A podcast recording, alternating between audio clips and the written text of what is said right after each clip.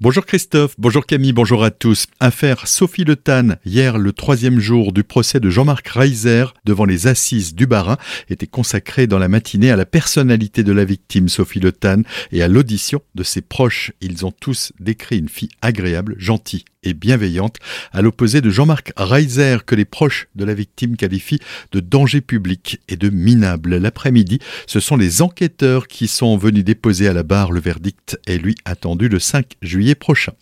Musique et gourmandise tous les vendredis durant l'été jusqu'au 26 août. La commune de Dambac-la-Ville accueille à nouveau les musicales gourmandes en partenariat avec plusieurs associations locales.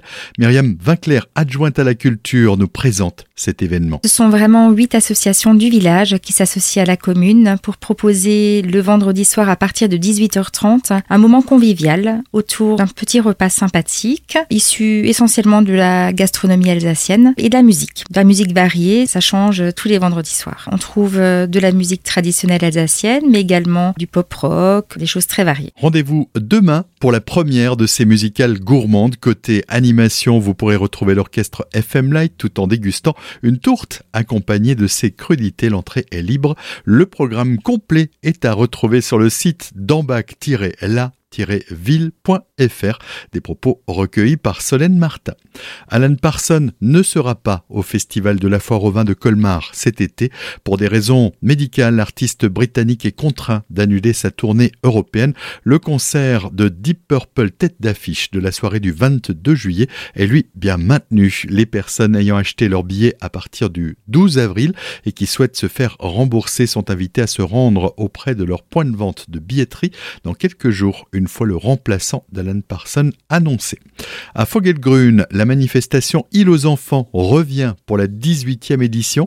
Pour cela, vous avez rendez-vous ce samedi 2 juillet et dimanche 3 juillet sur l'île du Rhin pour un week-end ludique destiné aux jeunes enfants. Les explications de Gérard Hugues, le président de la communauté de communes du pays Rhin-Brisac. L'île aux enfants, c'est une petite manifestation traditionnelle qu'on organise depuis une vingtaine d'années. Nous réunissons sur l'île du Rhin, donc d'abord un des organisateurs étant la communauté commune, mais à côté d'eux, des associations françaises et allemandes hein, qui se présentent et qui organisent des activités ludiques vers les jeunes populations. Donc il y a un circuit pour les jeunes de 4 à 12 ans, accompagnés de leurs parents, de leurs grands-parents. C'est des après-midi récréatives avec derrière, il y a des spectacles aussi de cirque donc c'est des troupes de danse locales hein, qui viennent présenter leur activité, qui viennent danser sur une scène. C'est une après-midi très ludique où euh, nous enregistrons toujours un gros succès, une forte attente des parents, grands-parents, effectivement, et de permettre de faire la conquête, la reconquête d'un certain nombre d'associations et d'espaces ludiques qu'on met à leur disposition. Plus de renseignements au 03 89 72 56 49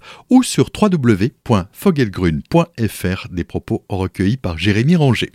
L'EHPAD Les Fontaines de Horbourvire, propriété du groupe Bridge, a été contraint de mettre en place un protocole sanitaire strict depuis la mi-juin en raison d'une recrudescence des cas de Covid parmi ses 80 résidents jusqu'à 26 d'entre eux ont été contaminés au plus fort de l'épisode. À ce jour, il en reste une dizaine, mais aucun cas grave n'a été signalé. Les visites étaient encore interdites dimanche dernier.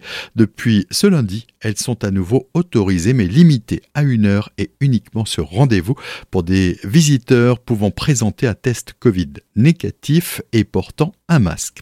Covid-19, toujours plusieurs cas de Covid auraient été signalés suite au salon Minéral et GEM le week-end passé à Sainte-Mariomine. Ce sont deux exposants détectés positifs qui auraient signalé les faits relatant, selon eux, une négligence de la part de l'organisateur qui, de son côté, dément en rappelant que malgré la levée des obligations pour les salons, du gel et des masques étaient à disposition du public et que la ventilation était bel et bien active. Le retour de la matinale, c'est maintenant avec Christophe et Camille.